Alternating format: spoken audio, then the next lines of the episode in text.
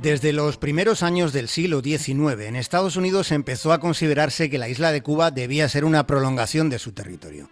Hubo ofertas para comprar Cuba, como las hubo por la península de Florida, vendida hace 200 años por Madrid a Washington, vendida por 5 millones de dólares del 19 que a día de hoy todavía no se han cobrado. Las ofertas por Cuba fueron rechazadas, todas. Los estadounidenses tenían grandes capitales invertidos en la industria del azúcar cubano. Las Antillas tenían un enorme valor geoestratégico y por eso tuvieron tanta relevancia en las relaciones hispano-estadounidenses hasta la guerra del 98.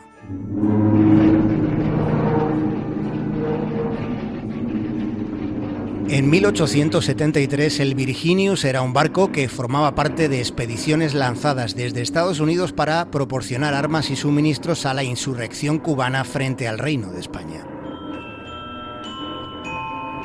El Virginius transportaba 300 fusiles Remington, 400 revólveres, 300.000 cartuchos, así como sables, machetes, provisiones, dinero, información y hasta caballos aunque parte de todo ese material se tirara por la borda, incluidos los caballos, antes de que el buque filibustero fuera capturado por una goleta española.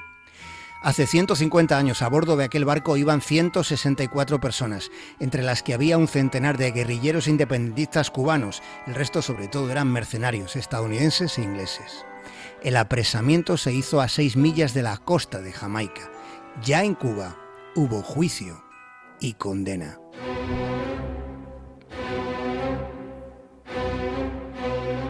Cuatro días, 53 miembros de la tripulación fueron fusilados sin la autorización previa del gobierno de Madrid, presidido por Castelar. Castelar, con mensajes de telégrafo, trató de evitar los fusilamientos.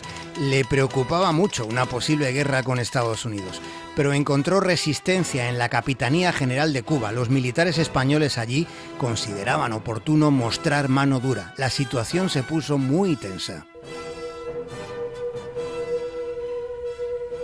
La decadencia de un imperio decrépito se manifiesta en las debilidades de su política exterior. La política exterior española, acabándose el 19 en tiempos de la Primera República, era más que frágil. Estados Unidos tenía la capacidad de poner a Europa contra España. No solo peligraba lo que quedaba de las colonias, también el comercio español de la época el contencioso acabó con una claudicación, con un acuerdo firmado el 29 de noviembre de 1873.